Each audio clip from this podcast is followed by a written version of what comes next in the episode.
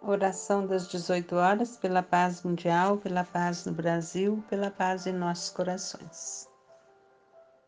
Ajuda-te, que o céu te ajudará.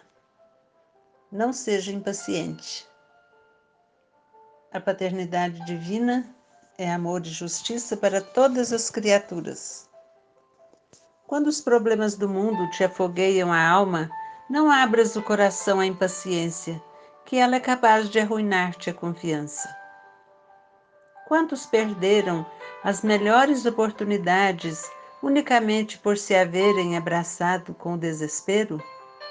A impaciência é comparável à força negativa que muitas vezes inclina o enfermo para a morte, justamente no dia em que o organismo entra em recuperação para a grande cura.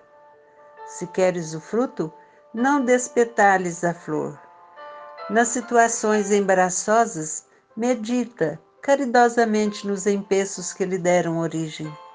Se um irmão faltou ao dever, reflete nas dificuldades que se interpuseram entre ele e os compromissos assumidos.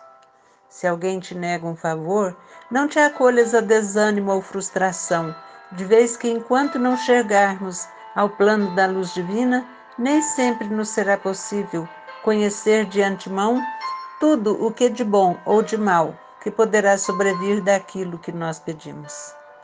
Não te irrites diante de qualquer obstáculo, porquanto reclamações ou censuras servirão apenas para torná-los maiores. Quase sempre, a longa expectativa em torno de certas concessões que disputamos não é senão o amadurecimento do assunto para que não falhem minudências importantes. Não queremos dizer que será mais justo te acomodes à inércia.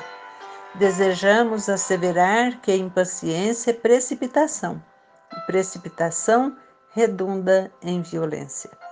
Para muitos, a serenidade é a preguiça vestida de belas palavras.